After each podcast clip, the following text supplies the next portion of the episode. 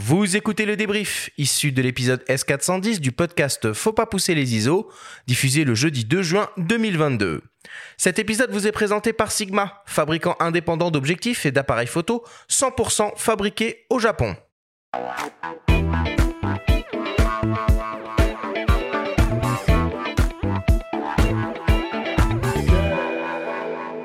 Nous sommes toujours avec Sylvain Gardère et Damien Domaine pour une grande masterclass sur la photographie de mariage. C'est le moment du débrief pour synthétiser les informations importantes à retenir de notre grande discussion.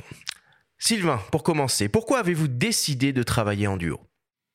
Euh, je commençais à m'ennuyer tout seul. Euh, Damien est venu me voir et c'était un très bon photographe qui allait s'installer pas très loin de, de chez moi. Donc, euh, c'était euh, plus facile pour moi de l'avoir à mes côtés plutôt qu'en tant que concurrent. Comment vous faites pour vous répartir le boulot euh, pendant l'événement?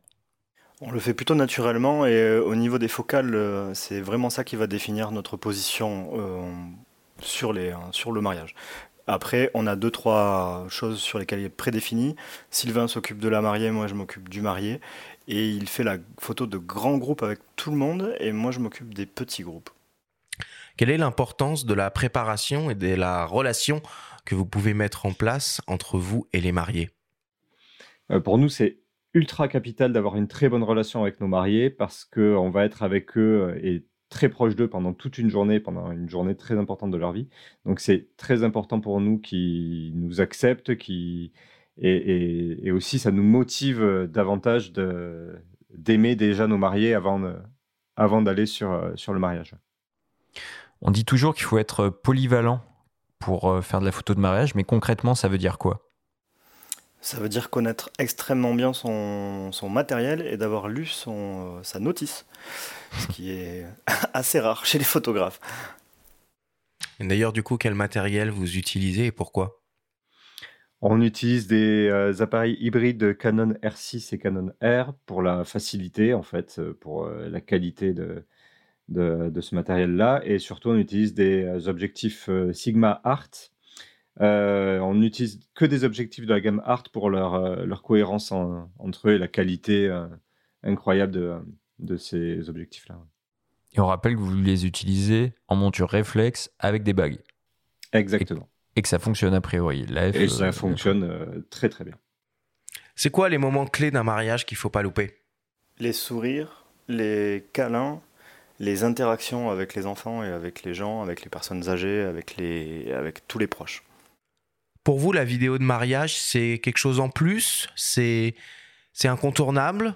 Est-ce que c'est l'avenir? C'est forcément quelque chose en plus. Est-ce que c'est incontournable? Euh, Je ne suis pas tout à fait sûr, mais en tout cas, euh, ce qui me semble très important, c'est d'avoir au moins euh, l'un ou l'autre, c'est-à-dire au moins la photo ou une vidéo pour regarder des souvenirs du mariage. Et enfin, pour terminer, quel conseil pourriez-vous donner à un photographe qui vient tout juste de décrocher son premier mariage? Il va falloir se former, euh, se former, se former, se former.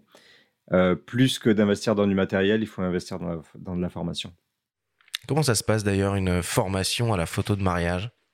Alors, en ce qui concerne les formations que nous, on dispense via Amaco Conseil, c'est des formations où on va euh, livrer tout notre processus euh, de A à Z, que ce soit euh, la rencontre avec les mariés, les premiers contacts, mais aussi les aspects techniques et les aspects pratiques du, du reportage.